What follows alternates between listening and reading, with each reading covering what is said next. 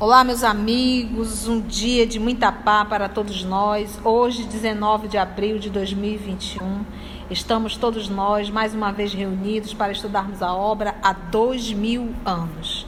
E nós estamos, em verdade, vamos fazer a nossa prece de abertura, de abertura que será feita pela nossa amiga Lígia. Logo depois, a nossa querida amiga Aramita irá fazer a recapitulação do nosso último estudo.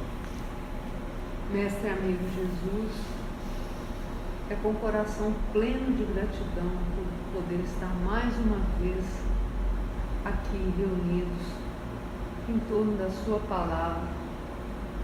Iniciamos mais esse estudo de hoje, pedindo a inspiração da espiritualidade amiga, para que possamos entender, sentir e viver os ensinamentos que teremos aqui Ser conosco, Senhor, hoje e sempre.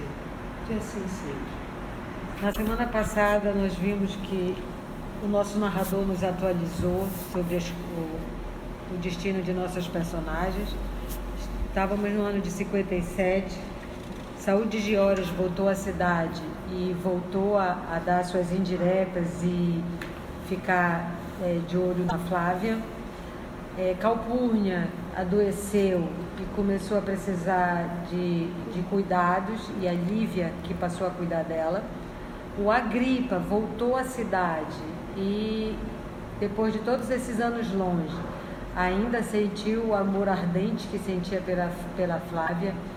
Ele queria se confessar, mas como ele tinha para ela um respeito de irmão, ele, ele segurou esse arrobo de, de confessar. Mas como ela via que ele via que o irmão não não não não ligava para a Flávia, ele passou a sair com ela a passeios mais de forma fraternal. Saúde de horas ficou enciumado, né? Porque ele quer a Flávia de qualquer custo para ele. Mas o que mais chama atenção, tanto de chamou a atenção de Calpurnia e de todo mundo, é a dedicação de Lívia para com ela não deixa as escravas, ela fica noite e dia sobre a cabeceira. E é com Lívia que ela vai aprender a orar, e é nessa hora que ela tem é, amenizada um refrigério das suas dores, dos seus padecimentos. Nós paramos nessa parte. Bom, obrigada, amiga Aramita. Vamos dar continuidade à nossa leitura e acompanhar o drama das nossas personagens. Não só ele, como Lívia, já haviam ultrapassado meio século de existência e agora, que tão bem conhecia a vida e os seus dolorosos mecanismos de aperfeiçoamento, se sentia apto a perdoar todas as faltas da esposa no pretérito. Considerando que os seus 25 anos de martírio moral no sacrossanto ambiente doméstico bastavam para redimi-la das faltas que, porventura, houvesse cometido nas ilusões da mocidade em terra estranha, conforme supunha em suas falsas observações, filhas ainda da calúnia que lhe destruíra a ventura e a paz de uma existência inteira.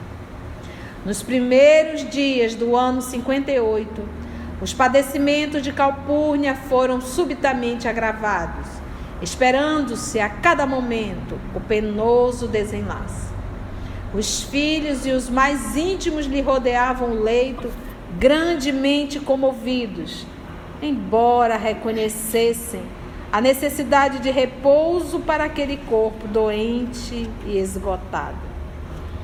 Na antevéspera da morte, a veneranda senhora pediu que a deixassem sozinha com o senador por algumas horas, alegando a necessidade de confiar a Públio Lentulus algumas disposições extremas. Atendida imediatamente, vamos encontrá-los em íntimo colóquio, em íntima conversa, como se estivessem juntos pela última vez, para a decisão de assuntos importantes e supremos. Públio, ainda em pleno vigor de sua compleição física, tinha os olhos rasos d'água, enquanto a velha matrona o contemplava, deixando transparecer um clarão de viva lucidez nos olhos calmos e profundos. Começou ela gravemente, como se aquelas palavras fossem suas últimas recomendações. Públios, para os espíritos de nossa formação, não pode existir o receio da morte. E é por esse motivo que deliberei falar-te nas minhas horas derradeiras. Mas minha boa amiga, respondeu o senador, franzindo a testa e esforçando-se por dissimular a comoção que lhe ia na alma, lembrando-se de que, nas mesmas circunstâncias, de falar a Flamínio pela última vez, entre as paredes daquele quarto. Somente os deuses podem decidir de nossos destinos. E só eles conhecem os nossos últimos instantes. Não duvido dessas verdades, mas tenho certeza de que as minhas horas na terra chegam a termo. E não quero levar para o túmulo o remorso de uma falta que reconheço haver cometido há mais de dez anos. Uma falta? Nunca. Vossa vida calpurnia foi sempre um dos mais raros exemplos de virtude nesta época de transição e degenerescência dos mais belos costumes. Agradeço-te, meu grande amigo, mas tua gentileza não me exime da penitência perante o teu espírito, afirmando que há mais de dez anos errei num julgamento. Pedindo-te hoje, recebas a minha retificação, talvez tardia, mas ainda há tempo de santificarmos com o mais justo respeito uma vida de sacrifícios e de abnegação santificantes. Públio Lentulus adivinhou que se tratava de sua mulher. E com voz embargada pela emoção e pelas lágrimas, deixou que a velha amiga continuasse de olhos enxutos, manifestando o mais alto valor moral em face da morte que se aproximava. Continuou Calpurnia em tom comovido. Refiro-me a Lívia, a respeito de quem tive a infelicidade de, de transmitir uma suposição errônea e injusta, cortando-lhe a última possibilidade de ventura na terra. Mas a morte renova as nossas concepções de vida e os que estão prestes a abandonar esse mundo possuem uma visão mais clara de todos os problemas da existência. Hoje, meu amigo, digo-te, de alma serena, que a tua esposa é imaculada e inocente. O senador sentia que o pranto lhe brotava espontaneamente dos olhos mas estava intimamente confortado por saber que a venerável amiga confirmava agora as convicções que o tempo lhe aumentara quanto à nobilíssima companheira de sua existência. Continuou ela valorosamente. Não te digo simplesmente por uma questão de egoísmo pessoal em penhor de agradecimento pelas supremas dedicações de Lívia para comigo no decurso dessa dolorosa enfermidade. Um espírito de nosso estofo deve estar com a verdade acima de tudo. E esta minha confissão não se verifica tão somente pelas observações da minha fraqueza toda humana A realidade, todavia, meu amigo, é que desde aquela noite em que me pediste opinasse sobre tua esposa e minha desvelada amiga, sinto o espinho de uma dúvida cruel no meu coração dilacerado.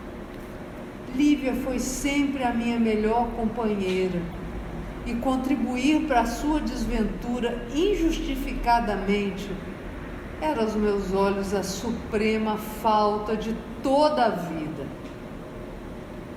Por 11 anos, orei constantemente e ofereci numerosos sacrifícios nos templos para que os deuses me inspirassem a verdade sobre o assunto. E por todo esse tempo tenho esperado pacientemente a revelação do céu. Só hoje, porém, me foi dado obtê-la já nos pórticos do sepulcro.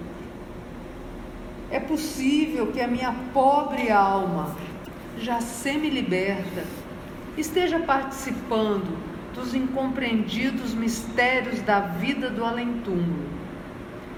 E talvez seja por isso que hoje pela manhã vi a figura de Flamínio neste quarto. Era muito cedo e eu estava só com minhas meditações e minhas preces.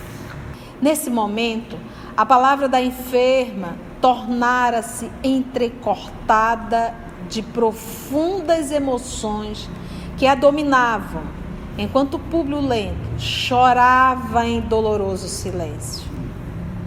Porque vocês hão de convir que uma das coisas que mais pesou para Calpurnia e contra Lívia foi justamente ela ter se tornado cristã. Alpurnia não admitia isso em hipótese alguma. Então isso pesou muito. E olha aí, 11 anos ela carregando essa culpa. Vamos lá ouvir. Prosseguiu Calpurnia depois de longa pausa.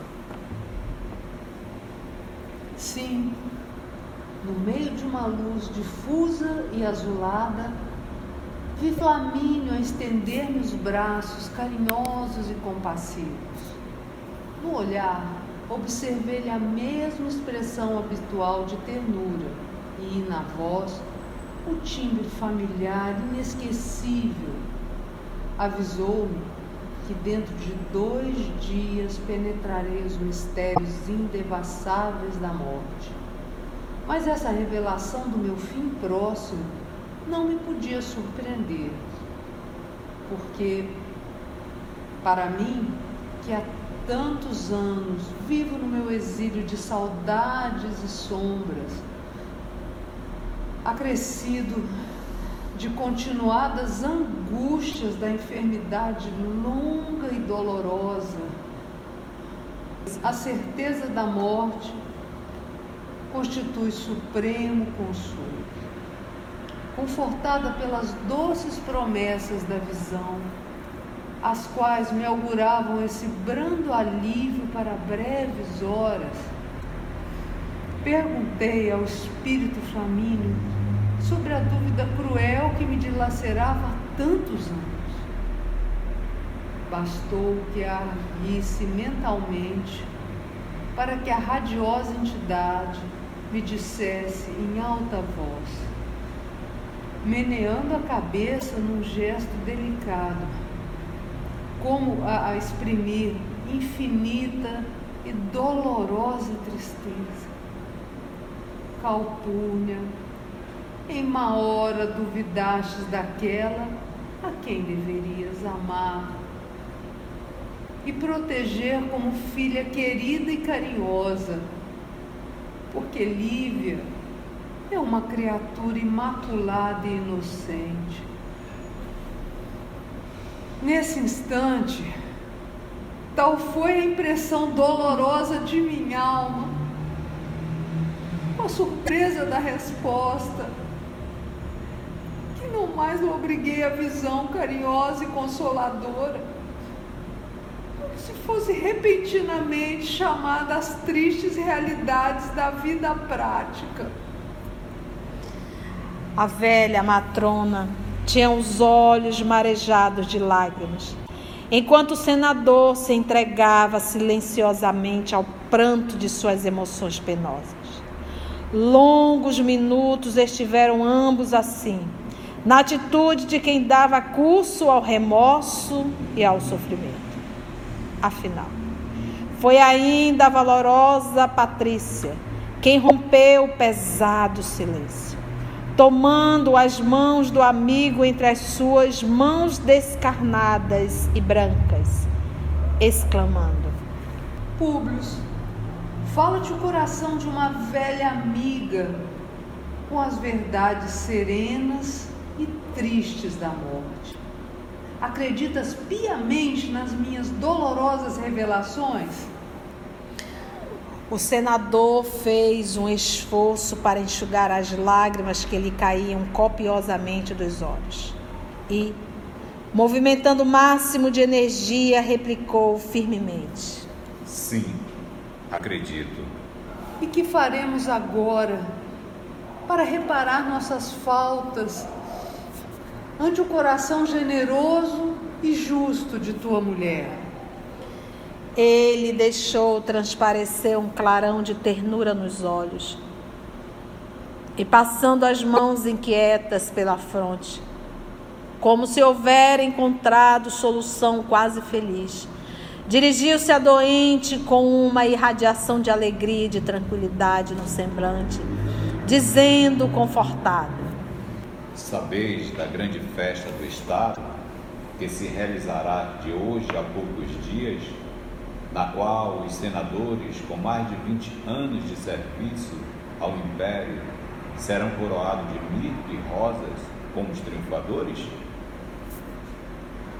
Sim, tanto que já pedi aos meus filhos que, não obstante a minha morte próxima, te acompanhe nessa justa alegria, porque serás um dos agraciados pelas nossas autoridades supremas. Ó oh, minha grande amiga, ninguém pode esperar a vossa morte, mesmo porque não poderemos prescindir da preciosa contribuição da vossa vida.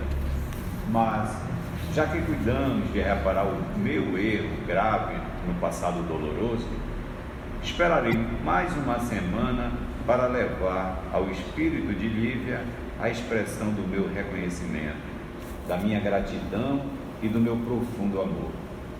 Irei a essa festa a realizar-se sob a proteção de Sêneca, que tudo tem feito por dissimular a penosa impressão causada pela conduta cruel do imperador, seu antigo discípulo.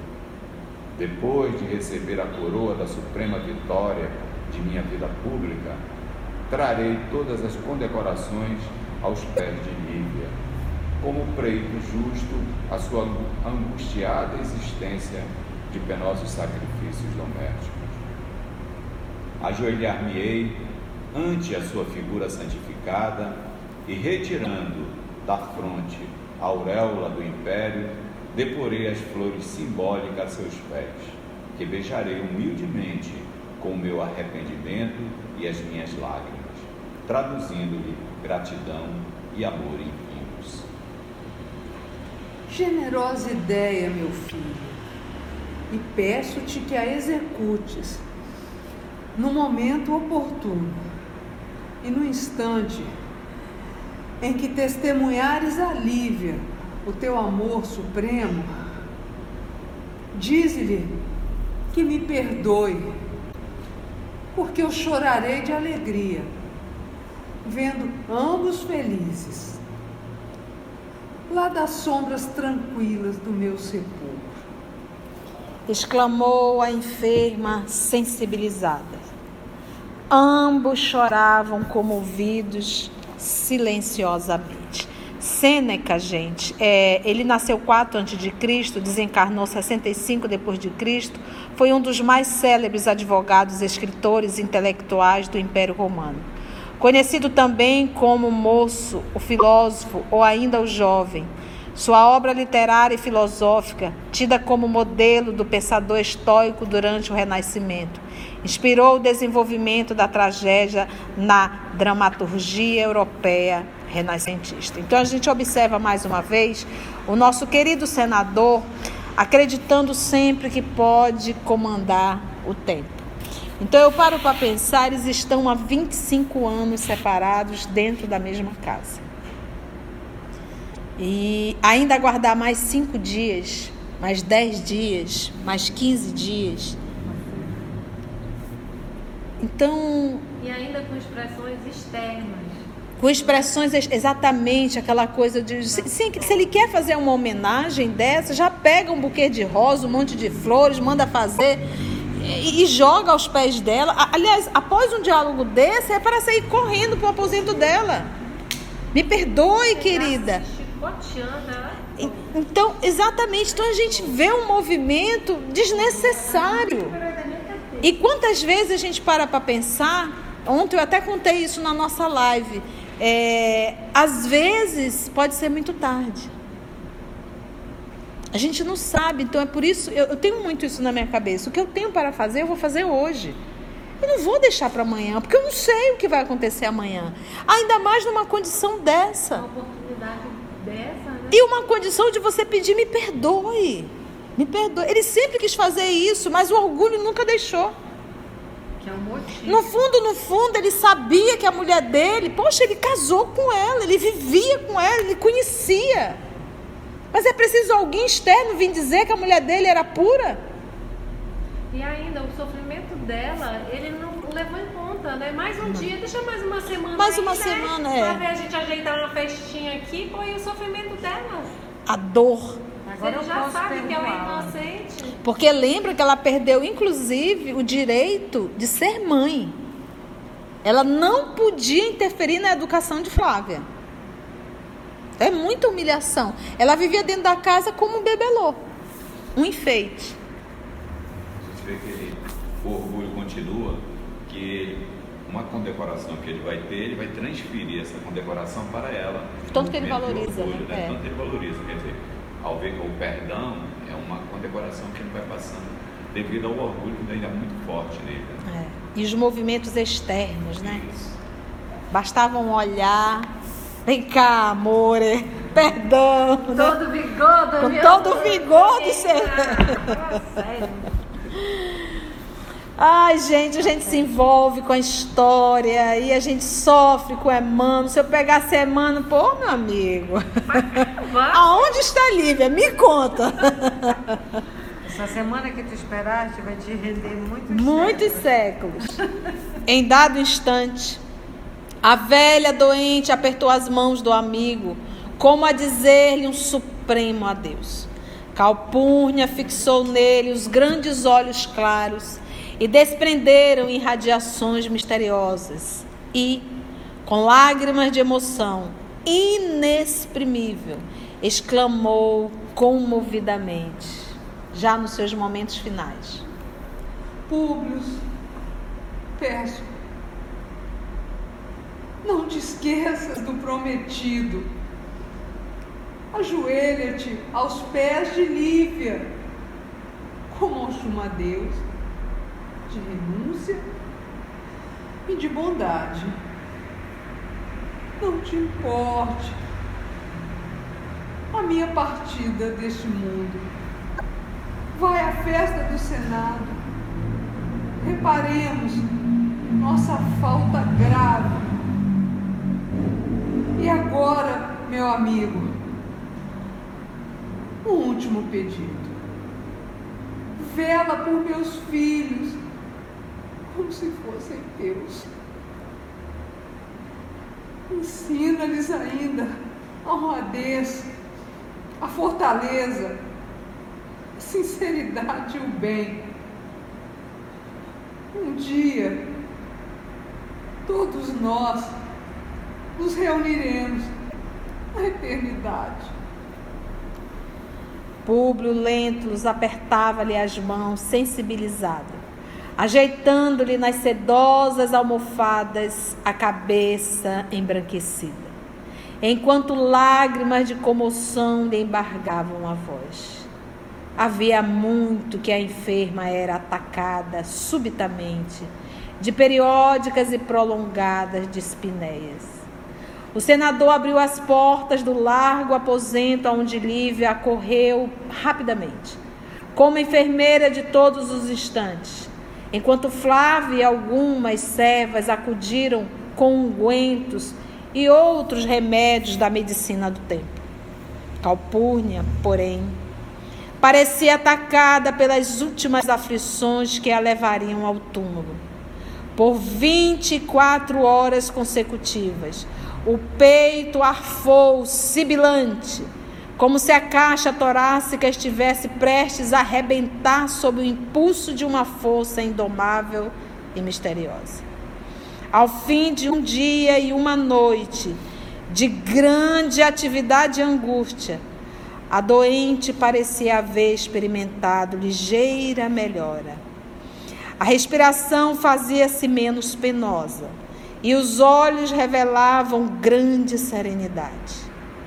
Embora todo o corpo estivesse salteado de manchas azuladas e violáceas, prenunciando a morte, apenas a afonia continuava. Mas, em dado instante, fez um gesto com a mão, chamando Lívia à cabeceira com a terna familiaridade dos antigos tempos.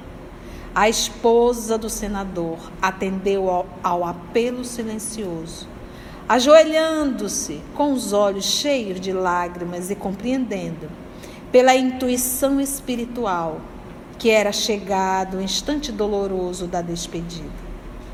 Via-se que Calpurnia desejava falar, inutilmente. Foi então que cingiu Lívia amorosamente contra o peito, beijando-lhe os cabelos e a fronte no esforço supremo. E colando os lábios ao seu ouvido, balbuciou com infinita ternura: Lívia, perdoa-me. Somente a interpelada escutara o brando cicio da agonizante. Foram essas as derradeiras palavras de Calpurnia. Disseia que sua alma valorosa necessitava, tão somente, daquele último apelo para conseguir desvencilhar-se da terra, elevando-se ao paraíso abraçada a carinhosa amiga, a moribunda depois, novamente, a cabeça nas almofadas para sempre. Suor abundante transbordava de todo o seu corpo, que se aquietou de leve para a suprema rigidez cadavérica. E, daí a minutos, seus olhos se fechavam, como se se preparassem para um grande sono. A respiração ia-se extinguindo brandamente, enquanto uma lágrima pesada e branca lhe rolava nas faces enrugadas, como um raio divino da luz que lhe clarificava a noite do túmulo. As portas do palácio abriram-se então para os tributos afetuosos da sociedade romana às cerimônias fúnebres da valorosa matrona, compareceu o que a cidade possuía de mais nobre e mais fino em sua aristocracia espiritual. Dado o elevado conceito em que eram tidas as peregrinas virtudes da morta. Terminadas as cerimônias da incineração e guardadas as cinzas ilustres da nobre Patrícia nas sombras do jazigo familiar, Flávia Lentulha assumia a direção da casa, enquanto seus pais voltavam à residência do Aventino para o necessário descanso. Faltavam somente quatro dias para a realização das grandes festas em que mais de uma centena de senadores receberia a auréola do supremo triunfo na vida pública. Públio Lentulus, que seria dos homenageados na festa memorável, não obstante o luto da família, aguardava o grande momento com ansiedade. É que, recebida a expressão suprema da vitória de um homem de Estado, leva-la-aí aos pés da esposa como símbolo perene do seu afeto e do seu reconhecimento da vida inteira, no seu íntimo. Arquitetava a maneira mais doce de se dirigir novamente à companheira, no timbre caricioso e suave que a sua voz havia perdido há 25 anos. E, verificando a continuidade do seu amor, cada vez mais profundo, pela esposa, Esperava ansiosamente o um instante de sua reintegração na felicidade doméstica. Suave, caricioso e suave, porque a voz dele se tornou dura e áspera sempre com nível. De noite, naquelas horas longas que se passavam, enquanto o velho coração se preparava para as bênçãos da aventura conjugal, em breves dias, Ia ele até as proximidades dos apartamentos da esposa, situados bem distante dos seus, naqueles prolongados anos de amarguras infindas. Na antevéspera das grandes festividades a que nos referimos, seriam 23 horas, quando a sua figura se postar em frente aos aposentos da companheira, antegozando de todo momento da penitência, que significava para ele uma alegria suprema. Enquanto o pensamento se afundava nos abismos do passado longínquo, sua atenção espiritual foi repentinamente despertada pela melodia suave de uma voz de mulher, que cantava baixinho no silêncio da noite. O senador aproximou-se vagarosamente da porta, colando o ouvido à escuta. Sim, Lívia cantava em voz apagada e mansa, qual cotovia abandonada, fazendo soar levemente as cordas harmoniosas de uma lira de suas lembranças mais queridas. Públio chorava comovido, ouvindo-lhe as notas argentinas que se abafavam no ambiente restrito do quarto, como se Lívia estivesse cantando para si própria, adormentando o coração humilde e desprezado, para encher de consolo as horas tristes e desertas da noite. Era a composição das musas do esposo que lhe escapava dos lábios naquele instante em que a voz tinha tonalidades estranhas e maravilhosas, de indefinível melancolia. Como se todo o seu canto fosse lamento doloroso de roxinol apunhalado. Alma gêmea de minha de luz da minha vida sublime estrela caída das belezas da amplidão. Quando eu errava no mundo, triste só no meu caminho, chegaste devagarinho e me encheste o coração. Vinha na benção dos deuses, na divina claridade, descer minha felicidade